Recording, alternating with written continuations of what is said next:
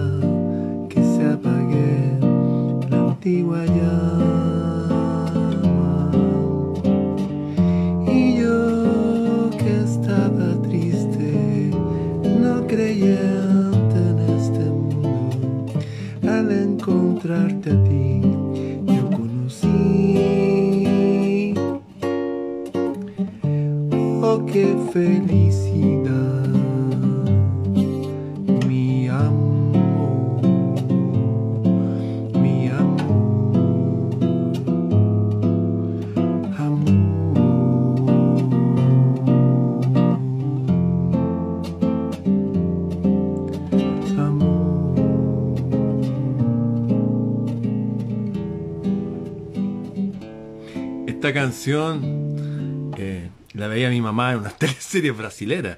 Y ahí estaba la vieja pegada ahí mirando. Y era una teleserie de amor. Amor. y hablaba con sus amigas, eran todas octogenarias. Y enamoradas de los tipos y todo. Y se acordaban cuando eran jóvenes y todo. Una canción en portugués que se llama eh, Corcovado. Que un cantinho, um violão E esse amor, uma canção Pra fazer feliz a quem se ama É muita calma para pensar En fin Y la elegí porque voy a hablar de el tema. Este es el tema de todos los temas no es la conspiración, no son las élites, no es la política. ¿Cuál es el gran tema? Ustedes saben cuál es el gran tema, ¿cierto? El amor. Entonces, eh, tengo una selección de un autor de frases eh, de distintos libros de amor, porque ese es el tema. Ahí está todo. Eh, aquí tengo la primera. Cuando se ama, no es necesario entender todo lo que sucede allá afuera, porque todo sucede dentro de nosotros. A veces uno ama y simplemente ama nomás, ¿no? No hay razones para amar, ¿no? No hay una razón. Es un sentimiento que despierta la fuerza de la vida en nosotros. La fuerza del amor no es solamente para engendrar hijos y traerlos al mundo, ciertamente sí, pero no solamente tiene ese poder, tiene otro poder, que es el poder de llenarnos de la fuerza de la vida. Conversaba hace un tiempo que un amigo que fue el primer sudamericano en subir el Everest, al principio eh, ellos como ingenieros estudiaron el tema que ¿por qué morían los que morían del Everest? Y se dieron cuenta estadísticamente que había un patrón y ese patrón lo aplicaron ellos y eligieron solamente para subir el cerro más grande del mundo, la montaña más grande, a hombres que tuvieran amor por una mujer. Hombres con familia, hombres casados, hombres con pareja. Antes hubieran elegido deportistas. No, estos son los más deportistas. No. Los que sobreviven son los que tienen amor en el corazón. Aplíquese a todo. ¿Les quedó claro? El amor es una fuerza poderosa. Y tal como dice aquí, uno tiene que explicarse qué es tanto, oye, pero nada, uno ama nomás. Si uno se pone a ver qué más allá, qué más acá, qué esto. Miren, les voy a mostrar un cuadro que alguna vez lo he mostrado. No pensaba incluirlo en esto, pero lo tengo aquí al lado lo ir a buscar. Por mientras, si quieren, se van ahí sumando, yo traigo el cuadro. hace años atrás, hace aproximadamente 15 años, 14 años, pinté esto. Pinté a Krishna y Radha. Este es el amor mágico de la India. Lo pinté para atraer el amor a mi vida, porque tenía puros cuadros de viejos sabios. Tenía a Jacques Cousteau, a Da Vinci, tenía a Tagore, tenía hasta B.B. King. Eran puros hombres sabios y que me gustaban sus Biblias, su arte y todo. Pero dije, me estoy transformando también en un viejo chico solo. Entonces empecé a traer yo y pinté, me copié el beso de Clint y, y copié este. Estos son copias, no los inventé yo. Y después supe la historia. Resulta que esta mujer se llama Radha. Y era una mujer casada. Una reina de la India. Pero no se sentía feliz. No es que odiara ni no amara a su esposo. Había algo que en su alma todavía había un hoyo. Y conocía una reencarnación del dios Vishnu del mensajero de Dios, lo, lo conoció en la tierra y se amaron. Eso es todo. Claro, también aprendían cosas, él le enseñó a tocar flauta, creo, y qué sé yo, conversaban y se amaban. ¿Y cuál fue el resultado de esto? Que ella se volvió una mujer feliz y irradiaba felicidad para todos lados. Su esposo era más feliz, el reino estaba más feliz. Puede sonar raro en nuestra cultura, pero es real, es verdad. De hecho, un psicólogo, Carl Gustav Jung, que escribió el, síndrome de Radha, o de la reina de Saba, o de Krishna, o del rey Salomón, que a veces uno conoce a alguien que uno lo complementa y punto, y se acabó. ¿Y quién va a tirar la primera piedra? Estoy hablando de sentimientos humanos. Así funciona la cuestión no para todo.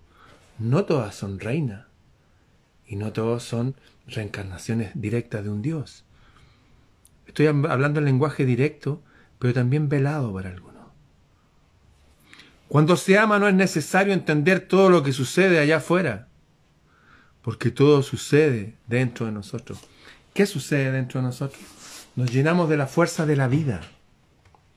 Muchos de nosotros somos hijos de las segundas o terceras mujeres o más de nuestros padres. Tengo muchos que son amigos y amigas que son hijos de las amantes de sus padres. ¿Suena feo eso? Es la verdad. Es la verdad. Así funciona, pero no para todos. Cuando se ama no es necesario entender todo lo que sucede allá afuera, porque todo sucede dentro de nosotros. ¿Se acuerdan de la película Los puentes de Madison? ¿Vieron la película con Clint Eastwood, no? La mujer que vio, se enamoró de este fotógrafo. Ahí estaba para hacer, para hacer los mandados en la casa. Y se enamoró. Pero ella decidió no. Permanecer en, en el compromiso que había hecho mentalmente y según su cultura y su religión. Y estuvo bien que lo hiciera. Estuvo bien que lo hiciera. Escuchen, estuvo bien. Pero la nueva generación que leyó esto, las cartas de la mujer, dijeron, no más, se acabó, se acabó. Hay algo raro con el amor, hay algo extraño. Nos mienten en la política, en la religión, en la economía, en la historia, en la geografía. ¿Nos mentirán en el amor? ¿Qué creen ustedes? ¿Qué saben ustedes? Esto es la libertad, sentir lo que el corazón desea, independientemente de la opinión de los otros. El amor libera. No estoy hablando aquí de estos deseos antojadizos, que un día quiero una cosa, otro día quiero otra. No estoy hablando de personas que no tienen carácter. Estoy hablando precisamente lo que el corazón, el alma más profunda desea.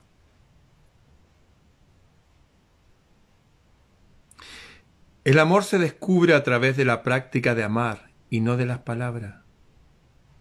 Uno empieza a involucrarse, empieza a sentir, ando con más energía, me quiero levantar más temprano, no, no sé, necesito más horas del día. El amor es una fuerza divina, por eso se compara el amor con Dios, porque produce un input de energía. Elegían a personas con amor para subir el cerro más grande del mundo y así lo subieron. Y así volvieron todos vivos. Charles Lindbergh atravesaba, ¿saben quién es Charles Lindbergh, cierto? El primero en atravesar el océano Atlántico en un avión, solo. ¿Y por qué lo hacía por su patria? Lo hacía por probarse a sí mismo. Lo hacía porque al otro lado del océano había encontrado una mujer con la cual volvió como a llenarse de energía, de vida. Uno de mis grandes maestros han sido la gente y su autobiografía. Recuerdo cuando leí la autobiografía de Miles Davis, un tipo, un negro que toca trompeta. Es un disco que se llama A Kind of Blues, A Kind of Blue, So What, una canción de ahí, año 1959. Bueno, el tipo se fue a Francia. Y estaba Mike Davis ahí, estaba tocando. Y había una mujer que se sentaba allá. Todos los días y lo miraba. Y él ensayando. ¿ah? ¿eh? y de repente un día se acerca y le dice, oye, eh, tú eres Mike Davis. Y bueno, y se presentó. Ella era una artista de allá, una intelectual. Miles Davis no era intelectual. Y ella le llevó a conocer la intelectualidad francesa y a Sartre, que es un montón de gente. Y llegó la hora de volverse a Estados Unidos. Y viene el avión y uno de sus amigos le dice, oye, sí, eh, ¿y qué vaya a hacer? ¿Por qué? Nunca te había visto tan feliz. Ahora estáis leyendo a Sartre. Como que ese amor que recibió lo receptivo, se puso más intelectual. Le dijo, eh, bueno, yo, sí, pero yo, yo, voy a volver a mi hogar, yo tengo un hijo allá en, en Estados Unidos, tengo una mujer. Dice Miles Davis en su autobiografía que llegó y claro, se dio cuenta que le faltaba ese complemento, que ya no podía hablar esos temas que aprendió a hablar y se sentía como aislado en su propia casa pero él ya estaba en un compromiso, pero no encontró mejor forma, mejor estúpida forma de permanecer en el compromiso, pero para eso tuvo que volverse un heroinómeno, inyectarse heroína. No aguantaba el dolor de haberse alejado de esa mujer, que lo llenó de cosas que ni siquiera su mamá le había enseñado, de ser un intelectual, de leer, de ser una mejor persona. Se fue al otro extremo. Curiosamente, la autobiografía de, Eric Clapton también se enamoró de una mujer, pero que ya estaba... Bueno, todas estas personas se enamoraron de alguien y no supieron qué hacer con esa energía de ese amor y terminaron yéndose al mundo de las drogas y de la desilusión. Yo conocí hombres viejos en mi país que se volvieron alcohólicos por cosas similares. En cambio leí una autobiografía de un hombre que ustedes lo conocen, que es Sting, y él dice que estaban en una reunión del condominio donde vivían, del edificio, y ellos tenían un departamento en que habían ventanas que daban a la calle, eran como departamentos subterráneos, como que el edificio se había hundido o como que el terreno había crecido. Unas construcciones raras que hay en el planeta como que un diluvio de barro, bueno, en fin. Y, veían los pies de las personas y la gente de más arriba ponía bolsas de basura. Entonces la reunión era para evitar que les taparan la poca vista que tenían de la calle, veían puros zapatos que pasaban. Bueno, y dice que se juntaron en la reunión y él estaba con su esposa y su hijo y de repente aparece una mujer que dice que lo que él vio fue un ángel herido y que tenía una cicatriz ella. Y se pusieron a conversar. Claro, era una mujer sumamente instruida también. Eh, se había ido de su casa a Inglaterra porque quería estudiar teatro. Se fue a la ciudad donde nació Shakespeare, Se fue nomás, sin conocer a nadie, en invierno. Y llegó ahí con su maleta y así, una mujer lanzada a la vida, como muchos de nosotros fuimos cuando niños que nos íbamos nomás. Y se puso a tocar las puertas de la gente, diciendo, oye, eh, nada, es que vine a estudiar acá y, y le cerraron la puerta, esta es una gringa loca, una inglesa loca. y la cosa es que en un lugar le abrieron la puerta y ella se quedó ahí. Dijeron, ya, tú te vas a quedar aquí, pero nos vas a ayudar a cuidar a nuestros hijos y así puede ir a estudiar. Bueno, vi una mujer con una historia de vida tan parecida a la de él, con una vibra tan parecida, que él dijo no. Y fue súper honesto y terminó, después de tres años y medio, terminó con su mujer y terminó con su grupo musical y siguió con esta nueva mujer. ¿Suena raro lo que digo? ¿O acaso los prejuicios de la cultura humana todavía permanecen en nosotros? La mayoría de nuestros padres y abuelos vivieron cosas así. Muchos de nosotros somos hijos en segunda. Mi papá, yo soy hijo del segundo matrimonio de mi papá. En el primero no tuvo hijo. Pero soy hijo del segundo matrimonio. ¿Cuántos de ustedes hay igual? Pero tenemos una cultura, una cultura llámenla como quiera, esa cultura católica, cristiana con, no sé, con Q, que no nos deja ver la realidad, cómo funciona la vida. Y este es el tema. El amor es una fuerza poderosa, que a veces llega por vías inesperadas. Hay gente que lo sublima y toma ese amor como una musa o un muso. Mucha gente se inspira en esa energía para crear los pintores, por ejemplo, o qué sé yo. Pero hay una fuerza poderosa en el amor, pero que no se amolda a los moldes humanos. El humano tiene que saber lidiar con esa energía. Uno la puede negar y hacerse daño negándola, o la puede sublimar, que significa transformar.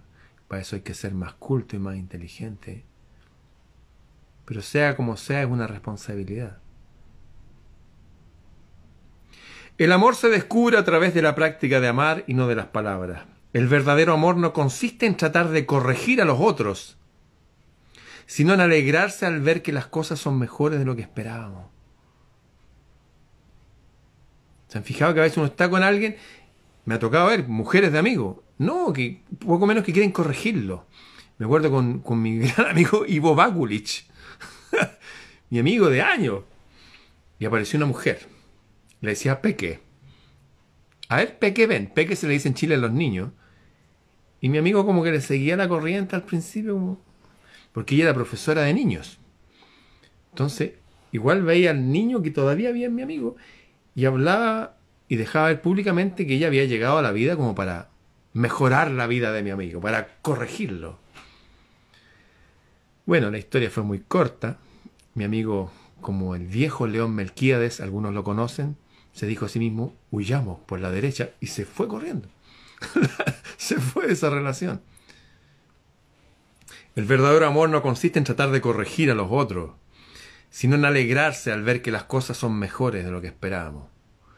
Y me acuerdo que yo creo haber aprendido esta lección y que hace, no sé, 15 años atrás, eh, me escribió una mujer, me dijo, oye, yo te vi una vez en una conferencia, no sé, y necesito hablar contigo. Y, bueno, y llegó unos regalos y unos girasoles. Y, me acuerdo que hablamos de las comidas y ella me dijo que le cargaba el ajo y la cebolla. Y yo soy fanático del ajo y la cebolla. Y me acordé de esta situación de gente que uno en el pasado lo ha querido corregir en cosas como los gustos, incluso los gustos musicales. Y no funciona así. Y me acuerdo que me llamaba la atención ella, pero igual la dejé ir porque dije, no. Y al tiempo, al poco tiempo, se emparejó con alguien de su cultura y eso. Nunca más se me olvidó. El verdadero amor no consiste en tratar de corregir a los otros, sino alegrarse al ver que las cosas son mejores de lo que esperábamos. Uno está feliz, como, wow, sorprendido con el otro. Toda la vida del hombre y de la mujer sobre la faz de la tierra se resume en la búsqueda del amor. No importa si finge correr detrás de la sabiduría, del dinero, del poder. Claro, a, algunos nos entretiene saber y todo, pero ¿y si no hay amor? Y no. No funciona así. El amor solo descansa cuando muere. Un amor vivo es un amor en conflicto. Cuando uno, en el sentido de que uno está vivo y con un amor uno siente esa energía siempre. Y a veces lo conflictúa porque, hey, ¿qué hago con esto? O, o necesito tenerla cerca o tenerlo cerca o qué sé yo, hasta la gente que está en su ocupación diaria, en su trabajo, le llaman, y quiere volver rápido a su casa para estar con su amor. ¿Mm? El amor es un riesgo, pero siempre fue así. Hace millares de años que las personas se buscan y se encuentran. Me acuerdo que en psicología se hablaba que los amores modernos duran entre 3 y 4 años. Sí, yo estoy de acuerdo en eso, en amores en cierta etapa en que las personas aún no tienen hijos en tres o cuatro años, si las personas no han tenido hijos, como que el efecto de las feromonas, de la química del otro, ¿ustedes recuerdan alguna vez que hayan conocido a alguien y solamente sentirles el olor? Como que, wow, olerles el cabello. Cuando ya oler en la, su respiración. Y todas esas cosas son como fantásticas. Bueno, después de unos años eso se va. Y es como que la naturaleza dice, oye, ¿saben qué? La energía que los hacía buscarse, ya no va a estar para que busquen otro porque tienen que reproducirse. Como que se va a la química debido a una cosa que es totalmente biológica, natural de la evolución de la especie, si quieren. Hay algo interesante ahí, ¿eh? porque, por ejemplo, mis abuelos, mi abuelo Tomás, Tomás Freire, que fue jefe de la policía acá y fue el primer jubilado de carabineros en la historia de carabineros de Chile, fue guardia presidencial y otras cosas más. Él amaba a mi abuela, que era más bajita, que sé yo, tenía sus ojos verdes, pero no dormían en la misma pieza. Y mi abuela tenía el control del picaporte para dejarlo entrar o no. Entonces, dormían en piezas separadas. ¿Qué pasaba con eso? Que la atracción duraba siempre. Había algo... De hecho, los reyes de Inglaterra y muchos reyes duermen así. No es un ritual así nomás. Es para permanecer esa atracción durante mucho tiempo. Mis padres, que estuvieron casados más de 30 años, dormían en camas separadas y tuvieron tres hijos. Hay algo también en nuestras costumbres de ahora. De hecho, esa costumbre de bañarse todos los días con jabón, esa costumbre debe tener no más de 30 años. La gente antes se bañaba completamente los fines de semana y la semana se lavaba. Y la gente no usaba antisudoral. ¿Eso que impide transpirar? No. Usaba desodorante, que no es lo mismo. ¿Qué quiero decir con esto? Que el lenguaje químico permanecía más tiempo.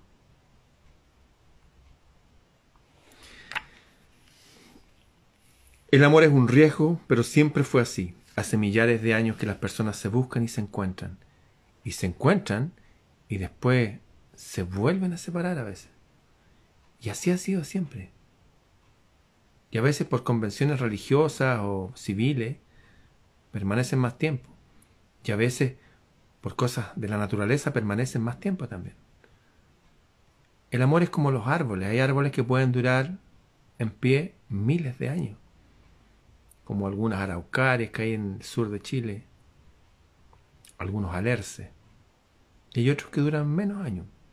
Yo tuve un sauce aquí en la casa que duró hasta que murió mi padre. Murió y el sauce se murió. duró como 30 años. Pero se va, es como las flores, se va esa flor, pero vuelve a aparecer otra flor. El amor permanece.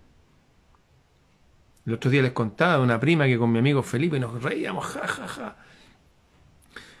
Porque ella hablaba de su pareja y decía, este no sirve para nada. Este ha sido un bueno para nada, no me ayuda en nada. y nosotros nos reíamos. Bueno, se separaron. Se separaron. Y ella ahora encontró otro amor. Y está feliz. Está feliz, feliz, feliz. Amar es observar las mismas montañas desde ángulos diferentes. Uno no necesariamente tiene que estar opinar igual en todo. Hay que nosotros tener los mismos gustos. Generalmente cuando las personas dicen que a ellos les gusta lo mismo, todo igual, es porque uno de ellos está cediendo a la voluntad del otro. Los amores más grandes que vi de gente eran gente potente y bien definida individualmente que decidían estar juntos. Ellos estaban felices como eran con sus vidas. Se juntaban para compartir, para compartirse. Pero cuando uno está sediento porque se siente solo y quiere que lo... se apega al otro y se mimetiza con el otro. Es extraño eso. Yo recuerdo haber visto parejas en mi país en que sentados en un bus, por detrás, esta pareja sentada, incluso tenían el mismo corte de pelo, porque las mujeres se empiezan a cortar el pelo más corto, se empezaban a mimetizar. Y no estaba como esa aura matrimonial. Había como una especie de algo monástico así, una renuncia. Si está hecha naturalmente, está bien también, supongo. Yo no soy así. El amor jamás separará a un hombre de su leyenda personal. Me acuerdo cuando conocí a mi maestro de Kung Fu, de Tai Chi, Jorge Cavieres. Y antes había visto esos temas con... Y me enamoré de, eso. Y me puse a, fotocopiar y tenía mis cuadernos con mis pasos, como tenía... Enamorado del tai chi, del kung fu y todo eso. Y la pareja que tenía me decía, ah, ya estáis con la cuestión del tai chi. Y, yo, ah, como no tenía la experiencia que tengo ahora, pensé, hoy no le estoy dando, no le estoy poniendo energía a esta relación. No está bien. Así que Después tocaba mi guitarra y para aprender guitarra hay que ensayar, ensayar. Ya estáis tocando la misma canción. Y yo, tiene razón. Quería que estuviera pendiente de ella nomás. Yo no sabía qué hacer. Estaba confundido. Y mi amor por ella, mi atracción química, esa pasión que uno le besaba hasta la sombra cuando la conoció, ya como que no estaba. Y dije, ¿qué hago? Y fui y hablé al cielo, le dije, ¿qué hago? ¿Qué hago aquí? Y pedí que me guiaran. Al otro día conocí a otra mujer. Una circunstancia muy extraña. Una mujer totalmente distinta a ella. Y esa mujer me, dio la respuesta.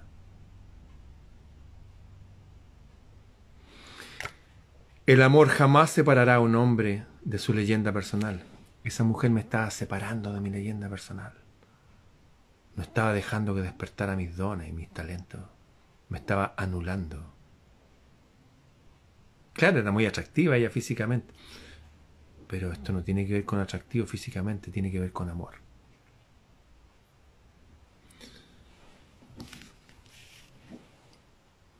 Para los guerreros no existe un amor imposible no se deja intimidar por el silencio, por la indiferencia, por el rechazo.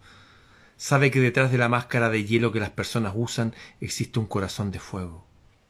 Para los guerreros, que no se dejan asustar cuando buscan lo que necesitan. Sin amor, ellos no son nada. Está hablando de amor, no obsesión. Yo recuerdo una vez alguien, es que te amo, es que te amo, me decía, me gusta el color de tus ojos.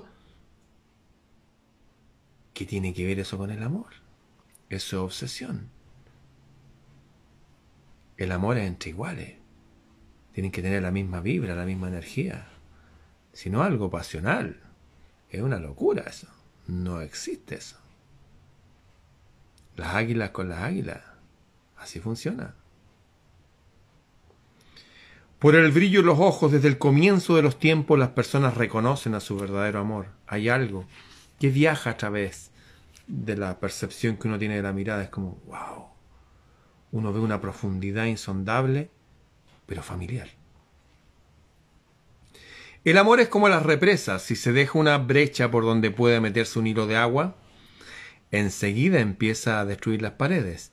Llega un momento en que ya nadie puede controlar la fuerza de la corriente. ¿Recuerdan ustedes haber vivido eso? Yo me acuerdo haber tenido 17, 18 años y llegué del sur. Y me acordé que tenía una novia que estaba en el norte. Y viajé al norte sin saber exactamente dónde estaba. Dije, un pueblo, voy a averiguar igual. Y fui. Me quedé a dormir en la calle, en un kiosco. Me quisieron asaltar con unos cuchillos. Y yo, bueno, una historia. Y la encontré. Y me la robé. Y me la llevé a un hotel. En una playa. Bueno, después nació mi hija. la leyenda personal. Si no hubiera obedecido a ese impulso, no tendría la hija maravillosa que tengo. Claro, una persona religiosa me dice, ah, pero no estabas casado. Es que no seguiste con ella. ¿De qué está hablando usted? Yo estoy hablando del amor, que es como la represa y que se manifiesta como una fuerza divina. No estoy hablando de una pasión loca de alguien, no. Estoy hablando del fino equilibrio que hay entre el ser y el no ser. Elegí ser. Los guerreros saben que las batallas que libraron en el pasado siempre le dejaron alguna enseñanza. Más de una vez perdió su tiempo luchando por una mentira y sufrió por personas que no estaban a la altura de su amor. A los guerreros los compara con las batallas por el amor. ¿Cuántas veces no me quisieron cambiar a mí? ¿Mm? Los victoriosos no repiten el mismo error, por eso los guerreros solo arriesgan su corazón por algo que vale la pena. Tampoco hay que salir corriendo por cualquier cosa que nos llame la atención. El verdadero amor es amor en paz. Hay pasión, claro que hay pasión. Pero si hay pasión y no hay paz, es un amor pasional, que a veces termina en la crónica roja de los diarios, que se asesinaron o se golpearon. En fin. Siempre existe en el mundo una persona que espera a otra, ya sea en el medio del desierto, la hija de un beduino, o en medio de una gran ciudad. Y cuando estas personas se cruzan y sus ojos se encuentran, todo el pasado y todo el futuro pierden completamente su importancia y solo existe aquel momento. El amor es la gran fuerza de la naturaleza. Hay amores que se retroalimentan y pueden durar toda la vida, ciertamente. Pero lo he visto en gente más adulta siempre, en el sentido que son adultos en su forma de ser, son maduros. Son personas muy comprometidas con el self, consigo mismo. Las personas que se enamoraron porque le gustaba cómo bailaba o cómo cantaba o no, no duran mucho. ¿Por qué? Porque hay un engaño. Y el engaño se los voy a decir. Nosotros hablamos de amor. Y tenemos ¿Cuántas palabras para... Cuando hablamos de vivienda puede ser una casa, una cabaña, un edificio, un hotel, un motel, qué sé yo, un castillo. Hay varias palabras para distintos tipos de vivienda. De igual forma, para instrumentos de cuerda, muy parecido está la viola y el violín, son bien parecidos, pero está el cello que suena más bajo, está el contrabajo, pero son todos el mismo tipo. Para muchas cosas tenemos muchos nombres. Hay incluso para la gente que trabaja en agricultura hay varios tipos de manzana, que está la Thompson, que está esta, la otra, con distintas características. Pero para el amor nos dejaron una sola palabra, amor. Y yo les pregunto a ustedes, ¿hay más palabras para el amor? Sí, en nuestro idioma original sí. Había una palabra que es filia, que es el amor como el amor de wow. Esta persona es como de como que fuera de mi tribu, de mi familia, dirían. Hay mucha naturalidad, uno se siente como en casa. Esa es filia, que también la traducimos como amor. Y está el otro que es ágape, que uno admira a la otra persona como, oh, me encanta cuando habla o cuando se ríe, me encanta lo que dice, me encanta hasta cómo suena su nombre, no sé, admiro a esta persona, la admiro. Con la otra, filia, la siento como, me siento tan natural, y la otra, lo admiro. ¿ah?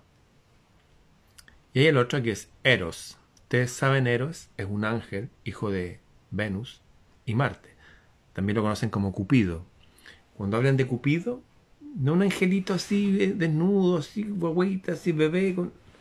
No, está hablando de Eros, la fuerza de atracción química poderosa entre un hombre y una mujer. Y es como, ¡wow! Hay gente que hace compromisos porque siente el Eros. Claro, y pueden estar juntos y todo eso, pero después que están juntos es como que hay algo que no está. Claro, están unidos en uno de los cuerpos que uno tiene. Tenemos un cuerpo físico, tenemos un cuerpo energético, tenemos un cuerpo mental, tenemos un cuerpo emocional, por llamarlos de esa forma. Entonces, ciertamente pueden engendrar un hijo y eso es parte del amor, traer a la vida. Que eso es lo que yo viví. Y traje una hija al mundo. No fue hija de, de, un hombre maduro, no. Ahí tenía toda mi fuerza física, todo mi poder, eh, físico, toda mi energía. Y después uno va haciendo otra energía en su mente, en su corazón. Después uno empieza a cambiar. Por eso son matrimonios que se hacían antiguamente, a los 15, 16. Después pasa el tiempo y son desconocidos. Porque no estaban maduros para el matrimonio. No en nuestra cultura. En las culturas antiguas sí, porque el tipo a los 15 años o 16, como Alejandro Magno había en la mitad de Asia, o en Chile Manuel Rodríguez era abogado y qué sé yo. Nuestra cultura hace de los hombres adultos y de las mujeres adolescentes en envase viejo. Entonces al menos hay, al menos porque hay más, hay tres palabras para amor. Filia, que amor de, me siento como en mi familia, así lo pueden recordar. Ágape, que, wow, es admiración, y eros, atracción. Se supone que cuando están las tres energías, uno puede decidir quedarse con alguien. Cuando es mutuo, uno puede sentir las tres cosas y la otra persona no. Cuando dos personas sienten eso, se unen con una sola cosa no se unen, pueden estar un rato atrapados, pero se van. Con tres ya quedan enlazados. Ese es el truco. ¿ah? Nos han enseñado como amor, cosas que son, a veces es un aspecto del amor, es un tipo de amor, pero no es el amor de hombre y mujer tradicional como para que formen algo. Están un tiempo y se van o se aguantan mucho tiempo y en ese aguantarse se llegan a enfermar. Sí, pues ustedes saben, las enfermedades son cosas psicosomáticas, son cosas que pasan del, de las emociones, del cuerpo emocional que está apretado, dañado, pasan al cuerpo físico o, del, o al mental y todos los cuerpos están entrelazados. A veces una cosa que procesamos más mentalmente nos afecta la emoción y esto no afecta al cuerpo. Así funciona. Así funciona. Y hay un amor que es más cuerpo, que es el héroe. Hay un amor que es más del espíritu, que es ágape. Hay un amor más de la mente, que es el, el, filia de puedo hablar las cosas con confianza. Me siento libre. ¿Entienden? Nosotros no estamos en un, en un solo plano. Es como, estamos en un mundo 3D, sí, al menos hay tres dimensiones para medir todas las cosas. Y las cosas más importantes es el amor. Si uno tiene eros, si uno tiene, puede conversar y jugar con otro, y uno admira a la otra persona, ahí sí, claro, estamos hablando de un amor como para que permanezca toda la vida. Pero hay personas que a veces no, no tienen eso, o evolucionan en forma distinta, y los amores más grandes de la historia de la humanidad a veces ni siquiera han sido esposos. Recuerdo Carl Gustav Jung, que estudió este tema. Decía que para algunas personas a veces llegaba otra persona a complementarlo. Por último, para poder hablar con la persona. O como un modelo de inspiración. El psicólogo más grande del mundo habló de eso. Y que no se daba en todas las personas tampoco. Se daba en algunas personas. Tal cual como en la naturaleza hay manadas en que, no sé, naturalmente hay, hay ciertos miembros de la tribu que son que andan solos, dispersos por ahí. Hay gente que también es más taciturna, que no está en estos temas, que realmente están bien solos. Hay mucha gente que yo conocí, gente así que se entregaba, no sé, a ayudar en esta época a, a la gente que vive debajo de los puentes, llevarle un cafecito, que volvieron su energía de la vida a manifestar servicio hacia los demás, que también es un tipo de otro amor, que amor devocional. O gente que anda alimentando a los perritos que no tienen comida en la calle, que pasan a otra etapa.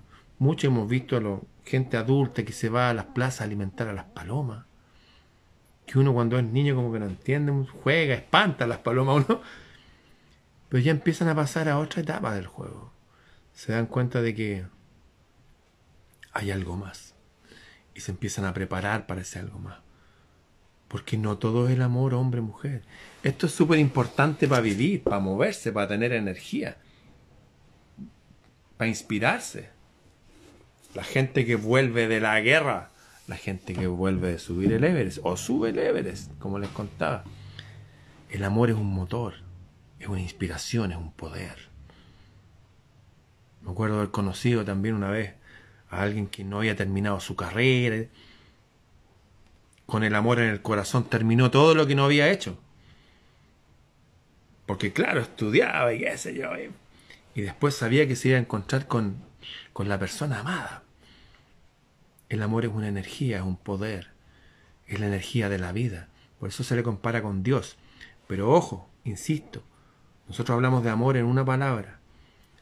En, en la selección de los libros de Jalil Gibran, que a veces les he leído, en la introducción del libro número uno dice que entre los árabes, creo que habían entre 30 y 50 palabras distintas para amor. Y son distintos. Yo, por ejemplo, he desarrollado amor por cosas que antes para mí me parecían como normales, ¿no? Un gato, un perro, allá, un perrito pero ahora les veo sus personalidades distintas. Siento cuando se van a comunicar conmigo. Y esa sensibilidad después la llevo a otras partes de la vida, tal cual como veo al gato, o al animal, al perro, al pájaro, que también me ha pasado con pájaros. Después esa sensibilidad que desarrollo al desarrollar ese amor por los animales, la llevo al mundo de las personas y son como un poder extra que tengo de poder mirar y conocer sin siquiera haber hablado. Es como una percepción que se despierta. El amor también nos potencia, nos potencia, nos equilibra, nos sana. Pero ahí me acuerdo cuando estaba en una alegoría, estaba el rey Arturo, pequeñito, con el mago Merlín, vivía en una cueva de cristal. Y le decía, mira, prueba esto. Y le da una cucharada de ajenjo, que una cuestión muy amarga. Si no me creen a mí, pregúntenle a Eric Pizarro. Ah, ¿Qué pasó? está amargo eso. Y después tomaba la misma gota y la tiraba en el lago. Y tomaba, con la cuchara tomaba agua del lago. Decía, ¿y esta cómo está? Está rico, dijo. Pero la acabo de echar a Genjo. Sí, pues digo, el lago es muy grande. Bueno, así el lago representa el amor. Y cualquier cosa amarga de la vida las disuelve. El amor es la clave para disolver todas las amarguras de la vida. La gente que sufre es porque no tiene amor. Va allá, se va a las terapias, a tomar gotitas de flores, a ponerse imanes, qué sé yo, a ver, se los registro acá, chicos, a meditar, haciendo mudra. Y, y lo único que necesitan, ¿saben qué? Es que alguien los abrace y les haga cariño. Y los tenga bien abrazados. Y si son hombres o mujeres que necesitan amor de, de un otro, necesita que les den besos. Dejémoslo hasta ahí nomás. Pueden haber niños mirando. no, pero de verdad, el amor es disuelve todas las amarguras, potencia físicamente, eh, hace que el cerebro segregue todas las endorfinas, todas esas, en, todos esos químicos que hacen que todas las mejores emociones afloren, la mente se despeja, el amor es la solución a todo. Así que en estos momentos extraños va a ser bueno considerar tener un amor en el corazón, en la mente, en el cuerpo, en todo lo que somos. Procurarlo en forma inteligente, noble, ¿ah? comprometida, del alma me refiero, siendo honestos consigo mismo. Eso. A pesar de todo, el amor sigue siendo un misterio. Bien, fue una pequeña eh, sesión de frases de amor. Acuérdense, hay tres palabras para amor, al menos. Usted las podría repetir. Bien, será hasta mañana, ¿qué día es? ¿Es jueves, viernes? Bueno, mañana hablaremos de... Si estoy aquí mañana, hablaremos de la sabiduría, si no, otro día. Me salió verso sin mayor esfuerzo. Bien.